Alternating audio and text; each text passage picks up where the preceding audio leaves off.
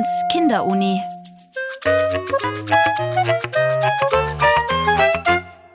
Es folgt die Wiederholung einer Sendung von Dezember letzten Jahres.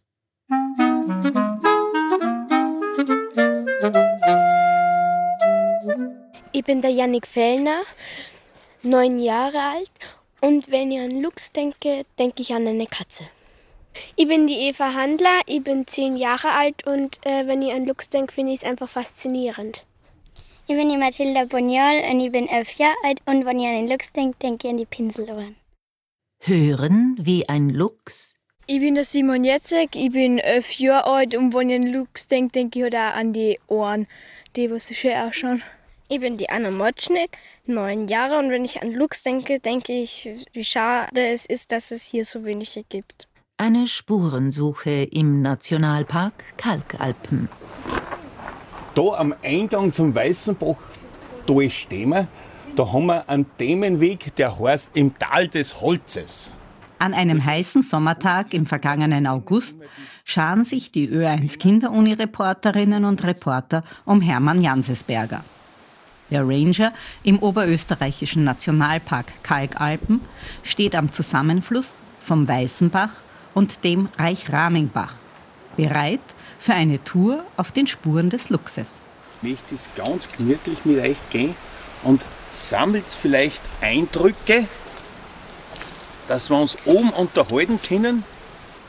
Was könnte den Luchs bewogen haben, dass er, das war ja schon 150 Jahre mindestens ausgestorben bei uns da, und dann kommt er fast selber wieder zurück. Groß war die Aufregung Ende der 1990er Jahre. Der als ausgestorben geltende Luchs war zurückgekehrt. Echt? Ein Luchs? Wie sieht der denn überhaupt aus? Er hat auf solche Ohren solche Pinseln und er ist eher so gefleckt. Also er ist für es mehr orange und er hat auch viel schwarze Flecken und die Pinsel auf seinen Ohren helfen ihm irgendwie mit dem Orientieren und so. Wie groß ist er? Ungefähr einen Meter groß. Mit was für einem Tier kann man vergleichen ungefähr von mit der Größe? einem großen Schäferhund. Er hat ein Gewicht zwischen 18 und 23 Kilo. Aber er ist eigentlich nicht sehr groß. Und irgendwer hat gesagt, ein geflecktes Fell hat er. Was glaubt ihr, ist es das Besonderheit vom Luchs, dass alle Fleckenmuster gleich sind? Es gibt ganz verschiedene Punkte, weil nur an die können die Kleinen eine Mama erkennen und Mama ihr Kleines. Als Forscher weiß ich, man kann es tatsächlich an die Flecken unterscheiden. Sie haben ein individuelles Fleckenmuster. Das ist für uns voll wichtig. Ist dann das Fell vom Luchs ungefähr so wie unser Fingerabdruck? Es wird ungefähr so sein. Für die Fingerabdrücke gibt es schon ganz klare Methoden, dass man die identifizieren und zuordnen kann. Wir müssen uns noch vor die Bühne hinsitzen und schauen. Aber es ist tatsächlich vergleichbar mit unserem Fingerabdruck. Wenn man ihn schon höchst selten zu Gesicht bekommt, wie hört er sich denn an? Dieses Grummeln klingt bedrohlich. Typisch Raubkatze. Schließlich will der Luchs Beute machen. Rehe, Vögel, andere Tiere des Waldes. Er ist ein Fleischfresser, der bestens hört und sieht und sich auf samtenen Pfoten ganz leise an seine Opfer heranpirscht. Dann fährt der sogenannte Beutegreifer die Krallen aus und beißt blitzschnell in die Kehle der Beutetiere. Rund einen Kilogramm Fleisch braucht der Luchs pro Tag, um zu überleben.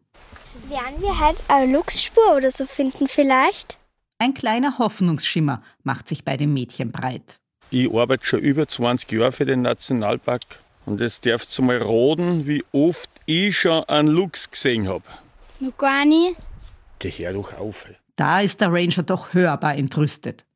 Auf einer Lichtung weit oberhalb des Reich-Rammingbaches plaudert er über seine Erfahrungen mit einem lebendigen Luchs. Wie es wirklich gelungen ist, ein Wildtier in dem großen Gebiet nur in einer Lebendfalle, einer Kastenfalle, nur mit einem Stolperdraht drin. Da geht er durch ohne Köder, nur weil er zu seiner Markierung gehen möchte. Und dann hat er sich über den feinen Draht gestolpert. Die Ärzte haben den Luchs dann betäubt mit einem Blasrohr, das Narkosemittel. Dann ist er eingeschlafen. Dann haben wir einen Sender montiert. Und dann, ich war noch nie vorher bei sowas dabei. Zuerst ist voll spannend, dass man Schlaf bringt. Ich war total begeistert, wie die Tierärzte es geschafft haben, wie er dann ganz ruhig geschlafen hat. Dann hat er so tief geschlafen, dass man denkt, hoffentlich geht das gut. Hoffentlich wacht er wieder auf. Dann hast du ja doch einen Luchs schon mal gesehen. Ja, aber wenn ich ihn zuerst fangen muss, damit ich ihn sehe, so habe ich es nicht gemeint. Einfach ein Wildtier beobachten. Ist das Fell von einem Luchs weich? Mhm. Und trotzdem, obwohl es so weich ist, ist mir die Ganselhaut runtergerannt. Und wenn man dann wirklich ein Wildtier berühren darf oder muss sogar, dass man aus der Falle rauskriegt. War das ziemlich schwierig, den auszuheben? Ganz ehrlich gesagt war die Aufregung so groß. Der Tierarzt hat dann gesagt, dass ich ein Risikofaktor gewesen bin, weil ich viel zu schnell hingegriffen habe. Hermann Jansesberger zaubert aus seinem Rucksack eine Mappe mit Fotos hervor. Bilder von Kameras, die an Baumstämmen montiert worden waren und automatisch die Tiere abgelichtet haben. Sogenannte Fotofallen. Da war was mit Junge. Da seht ihr jetzt deutlich, dass so ein Jungluchs überhaupt nicht hübsch ist, oder? Ha, ha, Nein, das ist voll süß. Das schaut so aus. Der ist voll süß. Ja. Hat der Junge schon Pinselohren? Nein. Nein. Nein, die sind noch nicht ausgeprägt. Die Pinselohren haben ja eine wichtige Bedeutung. Also es ist einfach, um die Schallwellen in einer gewissen Frequenz zu verstärken. Also sie hören unglaublich gut. In welchem Jahr habt ihr das eigentlich gemacht? Die von den Jungen sind von 2012. 1998 haben die Forscher im Nationalpark Kalkalpen begonnen, die Luchse genauer zu beobachten. Nach der ersten Sichtung eines Einzelgängers, der von irgendwoher eingewandert ist, haben die Wildbiologen drei Weibchen und zwei Männchen ausgewildert, um Nachkommen zu ermöglichen. Die erwachsenen Tiere kamen aus der Schweiz und haben tatsächlich Junge gezeugt. Doch dann war plötzlich Schluss. Keine Jungtiere mehr. So befinden sich heute im Gebiet des Nationalparks Kalkalpen bloß Erwachsene, aber keine jungen Tiere mehr. Warum das so ist? Hermann Jansesberger. Wir können nur sechs Tiere im und um den Nationalpark nachweisen. Sechs Tiere. 21.000 Hektar hat der Nationalpark Kalkalpen und die Luchse gingen natürlich weit über den Nationalpark hinaus bis Richtung Niederösterreich ins Wildnisgebiet Dürnstein, Richtung Ötscher in die Gegend. Also ein riesiges Gebiet und da gibt es sechs Luchse, können wir da nachweisen. Das ist nicht viel. Und was man jetzt als Ursache, warum kein Nachwuchs kommen, ist eindeutig Inzucht. Also die Tiere untereinander sind zu nahe verwandt. Wir brauchen einfach eine frische DNA. Ist es leicht, dass man so eine frische DNA kriegt? Wenn wir einen Wildfang kriegen, dann muss das auch zuerst überprüft werden, ob die wirklich nicht verwandt sind. Weil man kann auch in der Schweiz natürlich das Pech haben, wenn wir da einen Wildfang angeboten kriegen, wenn der aber mit unseren wieder verwandt ist dann bringt es nichts.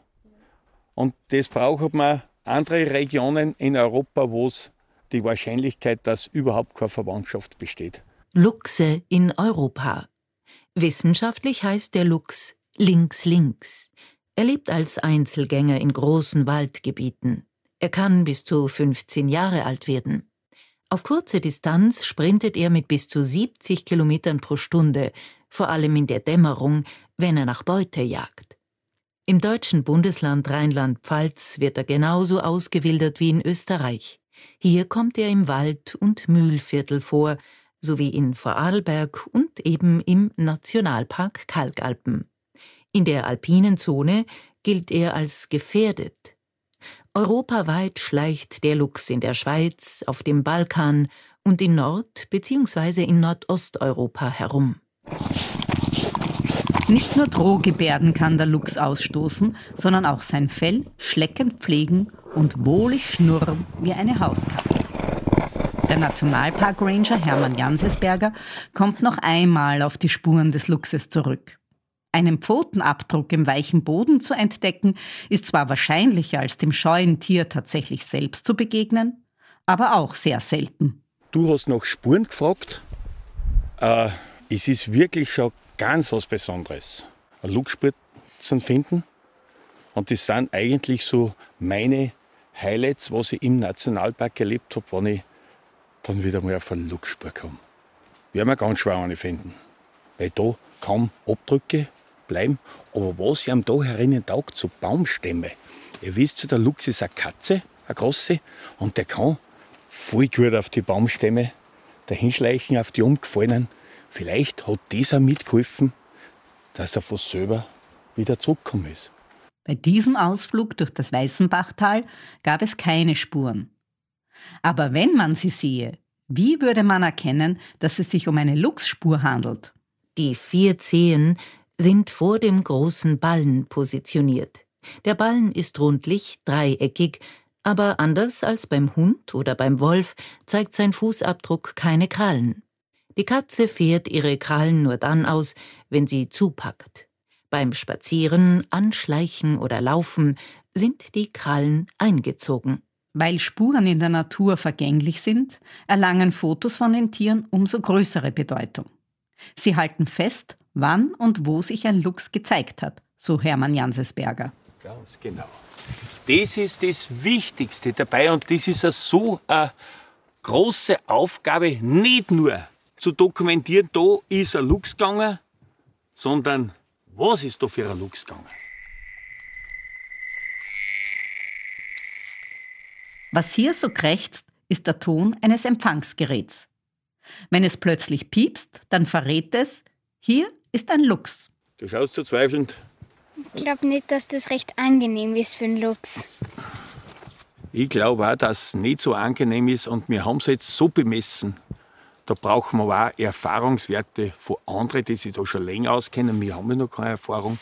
Und wir haben die so leicht wie möglich ausgestattet. Obwohl die Tiere mit einem möglichst leichten Halsbandsender ausgestattet werden, hat diese Technik auch ihre Tücken. Und wir haben gesagt, ja, nach anderthalb Jahren ist der Akku leer. Beim Luchs außen, der muss im Winter den Frost aushalten, die starken Temperaturschwankungen. Tatsache ist, wir haben dann gewusst und feststellen können, wo die Luchse unterwegs sind. Der tut nicht nur auf ein Signal senden, sondern auch zweimal am Tag einen Peilpunkt senden, der Sender. Ich habe da ein so ein Gerät ausgelegt. Was ich ein bisschen unterschätzt habe dabei, ist die Reichweite, die Sendereichweite. Wenn die eine recht eine starke Reichweite haben, dann verbrauchen sie die Batterien sehr schnell. Aber ich probiere jetzt das einmal.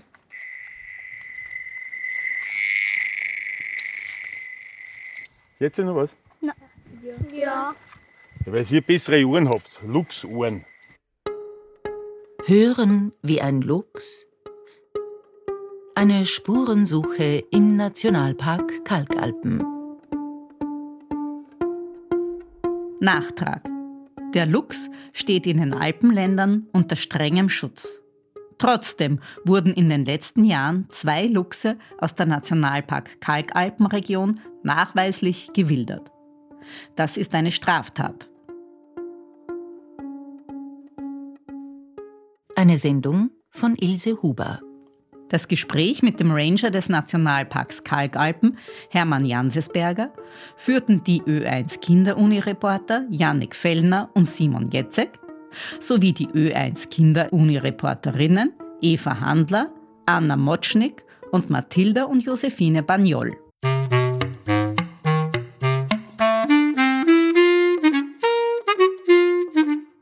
Das war die Wiederholung einer Sendung vom Dezember letzten Jahres. Ihr könnt sie sieben Tage lang im Internet nachhören unter oe1.orf.at. Und ihr könnt die Ö1 Kinderuni als Podcast abonnieren.